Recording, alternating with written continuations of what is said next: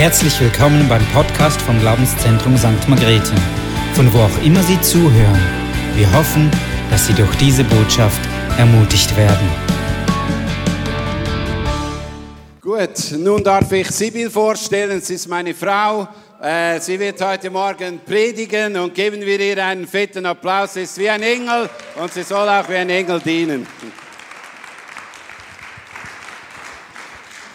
Also ein Engel bin ich ganz sicher nicht. Aber ich möchte euch heute Morgen ein Thema weitergeben, das mich selbst stark beschäftigt. Gelassen leben in einer hektischen Welt. Ja, wir wünschen uns alle Gelassenheit, oder? Ich lerne Gelassenheit zu Hause mit meinen vier Männern und der Küche. Abends räume ich die Küche auf und dann habe ich das Gefühl, morgens, wenn ich runterkomme, sieht es immer noch so aus.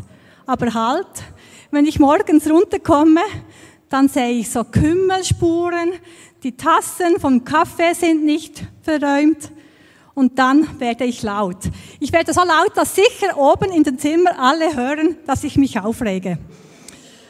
Und das Zweite dazu kommt, dass ich mich dann noch mehr aufrege, weil ich mich überhaupt aufrege. Und jetzt habe ich mir vorgenommen, ich möchte mich nicht mehr aufregen. Ich nehme es doch gelassen. Was nützt es mir, wenn ich mich aufrege? Die Küche bleibt eigentlich nicht besser aufgeräumt. Doch inzwischen haben sie es gelernt. Es ist nicht mehr so oft, dass ich mich aufregen muss. Aber heute Morgen war wieder so eine Spur auf dem Küchenboden. Ja, wir wünschen uns alle Gelassenheit. Aber wenn ich euch fragen würde, würdet ihr eher sagen, wir sind gestresst als gelassen. Ich möchte mit euch ein kleines Quiz machen. Ihr kennt sicher diese Wendungen. Ich würde am liebsten das Handtuch werfen, genau. Es wächst mir alles über den, genau. Meine Nerven liegen ich habe mein Leben nicht mehr im, genau. Ich bin mit meinem Latein am Ende. Das Wasser steht mir bis zum Hals. Habt ihr gemerkt, diese Wendungen kennen wir in- und auswendig. Wir sind also Experte in Sachen Stress. Ja, Stress beschäftigt uns in unserem Alltag und ist eine Begleiterscheinung in unserer modernen Zeit.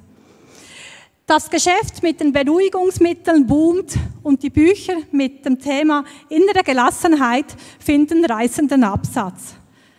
Dort drin, in diesen Büchern liest man, ja, ein Übermaß an Stress ist ungesund. Aber das wissen wir, oder? Bereits Salomo schrieb in Sprüche, ein gelassenes Herz ist des Leibes Leben aber Eifersucht, in den, aber Eifersucht ist Eiter in den Gebeinen.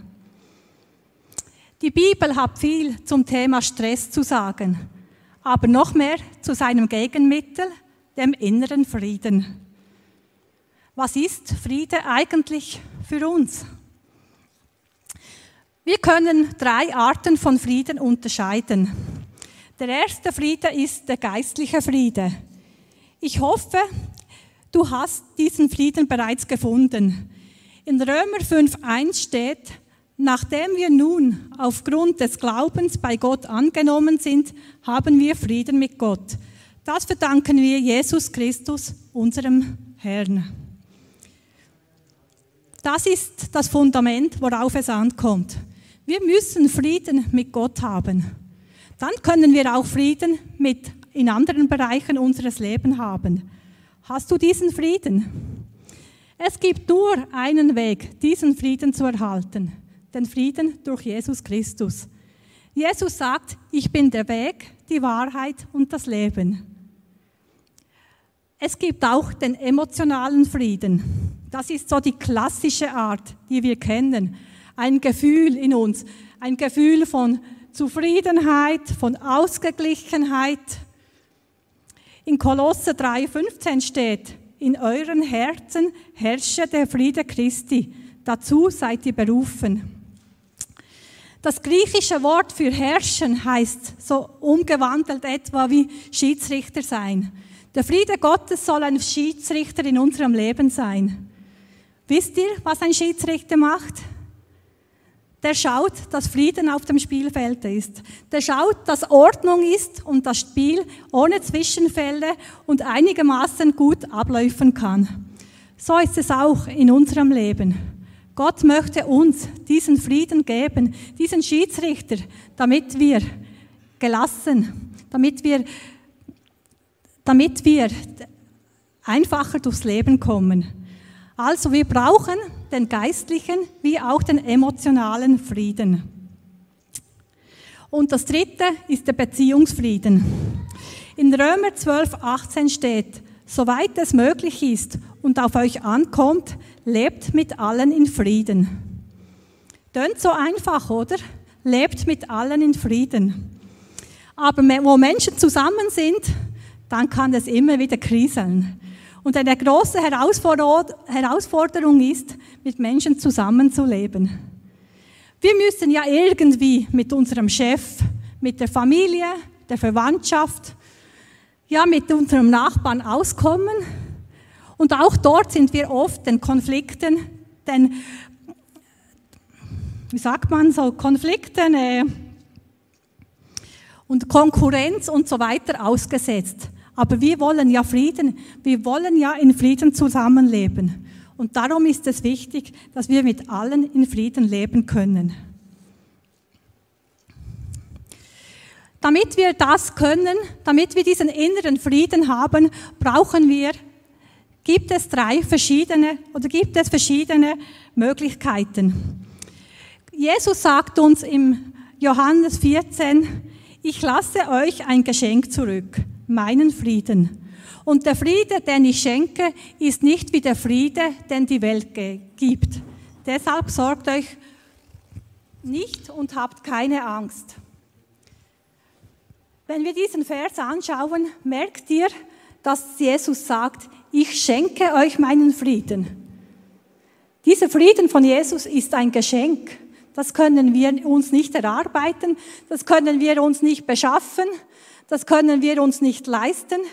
Dieser Frieden, den müssen wir einfach als Geschenk annehmen. Müssen nicht, wir dürfen ihn annehmen. Und außerdem sagt Jesus noch hier, meinen Frieden ist anders als der Friede der Welt. Wie viele Waffenstillstände hat es in der Welt bereits gegeben? Der Friede der Welt ist vergänglich, der Friede der Welt der kann so schnell zu Ende sein. Aber der Friede Gottes, der bleibt bestehen. Und dieser Friede Gottes ermöglicht uns, in, in, in turbulenten Zeiten, inmitten von Schwierigkeiten, einfach ruhig zu bleiben. Gottes Friede hängt nicht von den äußeren Umständen unseres Lebens ab. Gottes Friede ermöglicht uns, in Schwierigkeiten, in herausfordernden Zeiten ruhig zu bleiben. Es gibt fünf Schlüssel zum inneren Frieden. Als erstes müssen wir verstehen, dass Gottes, dass wir uns nach Gottes Weisungen richten. Im Psalm 119, 165 steht, wer dein Gesetz liebt, der hat Glück und Frieden. Kein Hindernis kann ihn zum Straucheln bringen. Und im Vers 167, nach deinen Weisungen will ich mich richten, mit ganzem Herzen hänge ich an ihnen. Gott sagt hier, dass wir Frieden haben, wenn wir in Harmonie mit ihm leben, wenn wir tun, was er uns sagt. Ja, wenn du ein neues Auto kaufst oder die Frauen ein neuer Backofen, dann gibt es immer eine Betriebsanleitung dazu. Habt ihr auch schon erfahren? Wir, Generation, wir lesen diese Betriebsanleitungen noch. Die Jungen, die würden alles googeln, aber wir lesen noch diese Betriebsanleitungen und somit wird auch unser Backofen oder unser Auto gut instand gehalten, weil wir bestimmte Dinge zu gewissen Zeiten machen. Und genauso ist es mit Gottes Wort. Er möchte uns mit seinem Wort die Betriebsanleitung für unser Leben geben. Unser Leben wird besser laufen, wenn wir uns an die liebevollen Vorgaben Gottes halten. Ja, Friede haben wir, wenn wir uns an seine Weisungen halten. Gott ist unser Schöpfer, er weiß, was du und ich brauchst. Und er gibt es uns auch. Genauso ist es auch mit dem Autohersteller, der nicht vergebens eine Betriebsanleitung geschrieben hat, damit das Auto eine höhere Lebensdauer hat. Ein weiterer Schlüssel ist die Vergebung Gottes annehmen. Ich weiß nicht, wie es dir da drin geht, mit Gottes Vergebung annehmen. Aber Schuld kann ein großer Friedensräuber sein.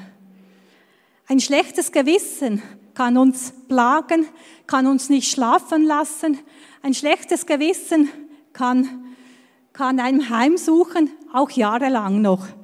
Man liest ja oft in der Zeitung, dass irgendwo sich eine Person gestellt hat, weil sie irgendwo vor Jahren lang früher eine Straftat gemacht hat. Und diese Person sich dann der Polizei stellt und sagt, ich konnte es nicht mehr aushalten. Ich hatte kein, kein mein Gewissen war nicht gut. Ich habe, ich war wie in der Hölle. Ich konnte es nicht mehr aushalten. Ja, das schlechte Gewissen. Wir brauchen ein, ein reines Gewissen. Wenn ich früher etwas gemacht habe als Kind und gedacht habe, oh, wenn, kommt, wenn es rauskommt, was passiert dann? Und dieses schlechte Gewissen hat mich nicht schlafen lassen. Und dann habe ich meiner Mutter gebeichtet, was ich gemacht habe. Und dann war es in Ordnung. Aber bis ich es gesagt habe, das war ein komisches Gefühl. Das war irgendwo immer die Angst, was ist, wenn es jemand merkt? Der Prophet Micha sagt, sagt uns, wer ist ein Gott wie du, der du Schuld verzeihst und das Unrecht vergibst? Gott hält nicht für immer fest an seinem Zorn, denn er liebt es, gnädig zu sein. Jemand hat mal ganz treffend gesagt, Gott habe einen dicken Radiergummi. Und Gott selbst verspricht uns in 1. Johannes 1.19, wenn wir unsere Sünden bekennen, ist er treu und gerecht. Und er vergibt uns die Sünden und reinigt uns von allem Unrecht.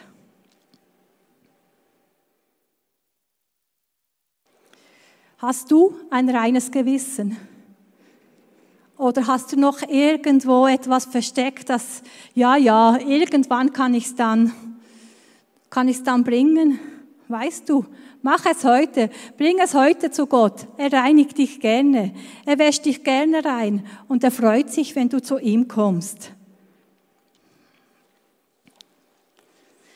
Wenn wir Frieden haben wollen, müssen wir uns auch auf die Gegenwart Gottes konzentrieren. Ganz einfach tönt das, oder? Aber die Gegenwart konzentrieren heißt auch wirklich zu wissen, dass Gott immer bei uns ist und, zu, und lernen zu verstehen, was seine Gegenwart heißt. Der Prophet Jesaja fordert uns auf, unseren Blick auf Gott gerichtet zu haben. Er sagt in Jesaja 26,3, Herr, du gibst Frieden dem, der sich fest an dich hält und dir allein vertraut. Wir haben die Wahl, uns entweder auf unsere Probleme, unsere Sorgen oder auf Gott zu konzentrieren. Was machst du, wenn du Sorgen, Probleme bekommst? Was ist deine erste Reaktion? Corrie den Boom schrieb einmal, je dunkler die Nacht um uns herum wurde, desto heller, wahrer und schöner brannte das Wort Gottes. Ja, wenn wir auf die Welt sehen, wenn wir sehen, wie es heute zu und her geht, mit der ganzen Pandemie, das kann uns Angst machen. Wenn wir vielleicht auch in uns hineinsehen, dann könnte, könnten wir depressiv werden. Aber wenn wir unseren Blick auf Jesus richten, dann wissen wir, wir haben eine, dann können wir zur Ruhe kommen. Eigentlich wäre es ja so wunderbar, wenn wir so eine Warnleuchte in uns hätten, die aufleuchten würde, wenn unser Blick nicht mehr auf Gott gerichtet ist, wenn unser Blick irgendwo sich nur noch mit den Problemen beschäftigt. Oder ein Lichtsignal oder so ein Tonsignal, das ertönt. Hey, halt, stopp. Du hast deinen Blick nicht mehr auf Gott gerichtet. Aber wisst ihr, eigentlich haben wir so eine Warnleuchte in uns. Wenn wir angespannt sind, wenn wir unter Druck stehen, wenn wir unter Stress stehen, heißt das eigentlich, halt, stopp, jetzt ist Zeit für eine Blickrichtung. Hey, es ist Zeit, deinen Blick zu korrigieren. Schau auf Gott, schau auf ihn. Er ist es, der es machen kann. In Psalm 26, 2 steht, Gott ist unsere Zuflucht und Stärke, ein bewährter Helfer in Zeiten der Not. Und in Vers 11, hört auf und erkennt, dass ich Gott bin. Dieser Psalm wurde nicht von David verfasst, sondern erst zur Zeit von Hiskias. Das Volk Israel wurde vom feindlichen Heer von Assyrien, vom König Sanherib, wurde es verfolgt. Israel war belagert und die Israeliten saßen wirklich in der Klemme. Feindliches Heer umlagert, nicht mehr lustig. Und die Israeliten begannen zu beten. Sie beteten diesen Psalm und sagten, Gott ist unsere Zuflucht und Stärke, ein bewährter Helfer in der Not. Und wisst ihr, wirklich kurz vor zwölf, wirklich kurz bevor es wirklich Schluss war, sandte Gott eine Seuche und die Assyrer, 185.000 Mann, starben. Und dann kannst du wirklich sagen, ein bewährter Helfer in Zeiten der Not. Aber Gott sagt darin auch, hört auf und erkennt, dass ich Gott bin. Hört auf heißt soweit auch, hey, lass locker, lass los, bleib locker. Und erkennt, dass ich Gott bin. Lasst los, komm zur Ruhe, erkennt, dass ich Gott bin, komm zur Ruhe, auch wenn es stürmt, auch wenn alles um dich herum irgendwo wie ein Tornado ist. Aber wisst ihr, auch ein Tornado, ein Wirbelsturm, die haben ein ruhiges Zentrum in der Mitte, das sogenannte Auge. Genauso kann es auch bei uns sein. Wenn es um uns herum stürmt, wenn die Herausforderungen so groß sind, dass wir nicht mehr weitersehen, dürfen wir zur Ruhe kommen, inmitten diesen Stürmen. Und Gott wird uns helfen. Vertrauen wir darauf, dass Gott es gut meint. Habt ihr auch schon Situationen erlebt, als ihr gedacht habt, also Gott, jetzt bist du nicht mehr auf meiner Seite, jetzt hast du irgendetwas gegen mich? Habt ihr auch schon solche Gedanken gehabt? Ich war drei Monate im Spital und dann hat mir eine Bettnachbarin noch so einen Bibelvers geschenkt, dass Gott, dass die, wo Gott lieben, alle Dinge zum Besten dienen. Ich hätte dieser Frau am liebsten eine Ohrfeige gegeben, weil ich gedacht habe, hey, im Moment habe ich sowieso schon mit Gott ein Problem und jetzt kommst du noch und willst mir noch so fromm einen Bibelvers geben. Und ich habe gemerkt, im Moment ist das nicht richtig. Ich lerne jeden Tag neu seitdem, was es heißt, dass Gott tut, was er tut. Und ich nicht fragen muss, warum, wieso oder wann es tut, weil Gott Gott ist. Viele Dinge sind uns unverständlich. Vieles können wir nicht einordnen. Vieles haben wir nicht in Kontrolle. Aber Gott hat alles im Griff. In Sprüche 3, 5 und 6 steht, verlass dich auf den Herrn von ganzem Herzen und verlass dich nicht auf deinen Verstand, sondern gedenke an ihn in allen deinen Wegen, so wird er dich recht führen. In diesem Versen kommen vier Verben vor. Verlass, verlass nicht, gedenke und führen. Die ersten drei Verben sind so Aufforderungen und das letzte führen, Recht führen, ist ein Versprechen. Ja, der Verfasser der Sprüche fordert uns auf, uns auf Gott zu verlassen und nicht auf unseren Verstand. Wenn wir uns auf unseren Verstand verlassen, kommt es ja irgendwie vielleicht schon gut. Aber eigentlich müssen wir gar nicht versuchen, es selbst zu verstehen oder selbst machen zu wollen, weil mit Gott kommt es viel besser. Gott hat jede Situation im Griff. Auch wenn es für uns unverständlich ist.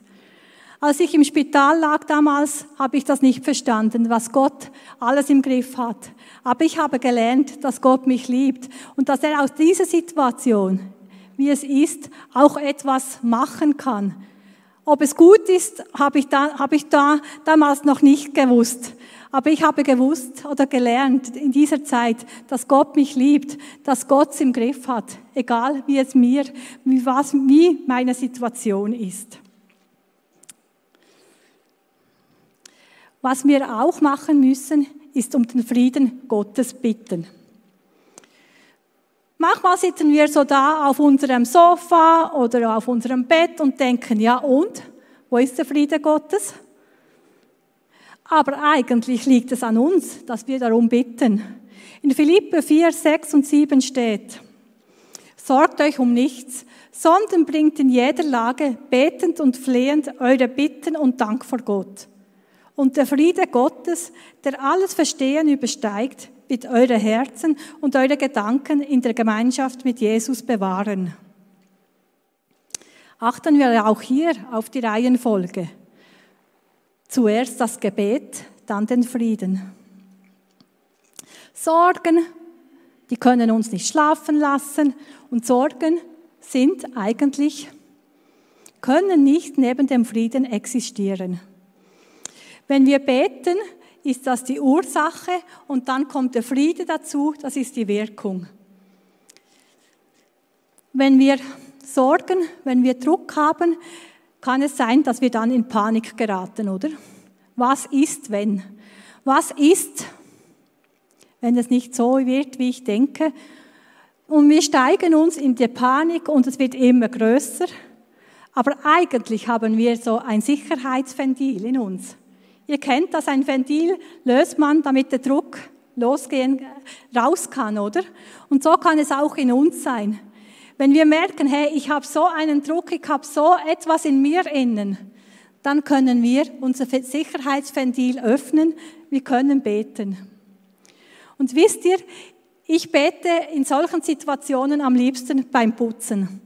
Ich putze dann und kann dann mit meinem Staubsauger und mit meinem Lappen durchs Haus gehen und dann kann ich das wie, wie rauslassen. Hey, Gott, ich verstehe diese Situation nicht, aber gib du mir den Frieden darüber und ich bete dann und dann habe ich zwei Sachen auf einmal, ein sauberes Haus und Frieden in mir.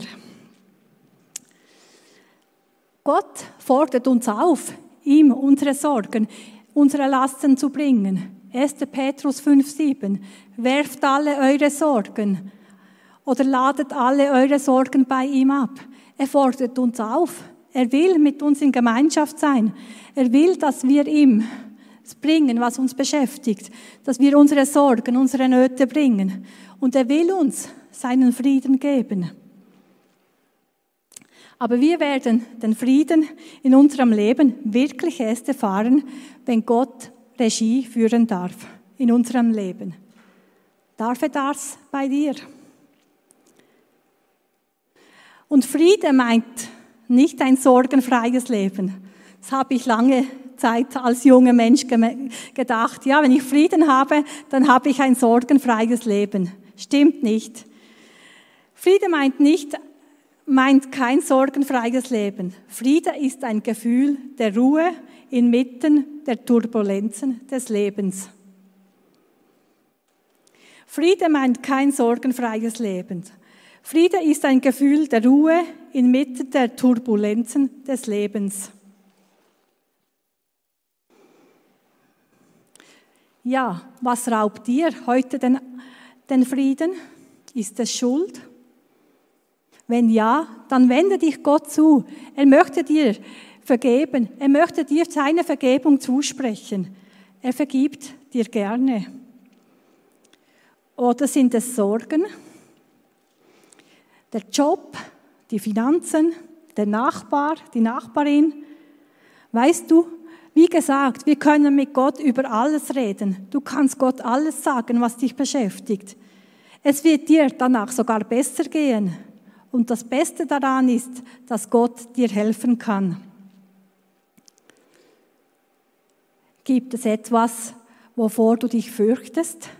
Einsamkeit? Versagen?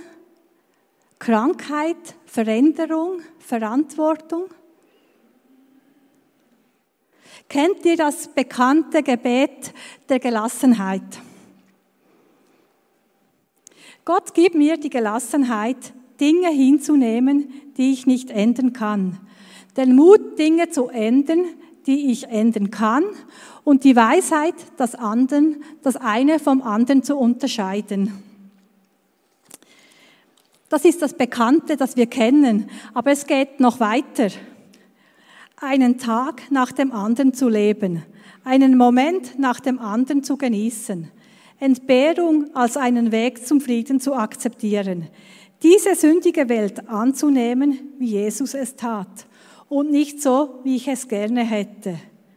Zu vertrauen, dass, dass du alles richtig machen wirst, wenn ich mich deinem Willen hingebe, so dass ich in diesem Leben ziemlich glücklich sein möge und mit dir im nächsten für immer überglücklich.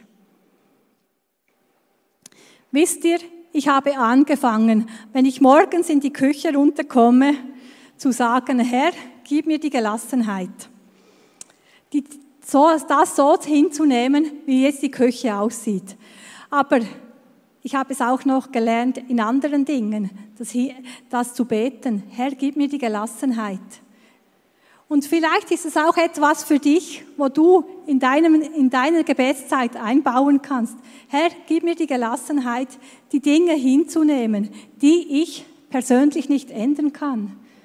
Weißt du, wenn du das so betest, kannst du dann staunen, was Gott daraus macht, weil Gott es immer im Griff hat, weil Gott Gott ist und er, er es macht.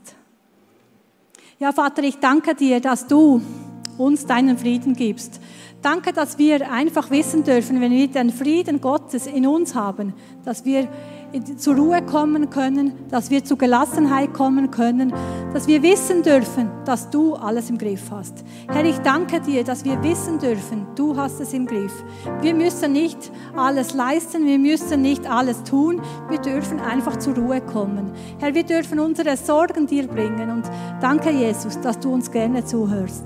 Danke, dass du uns liebst, Herr, auch wenn wir einen Fehler gemacht haben, wenn wir unsere Sorgen bringen, wenn wir unser Versagen bringen, Herr. Danke, dass du gute Gedanken über jeden einzelnen von uns hast.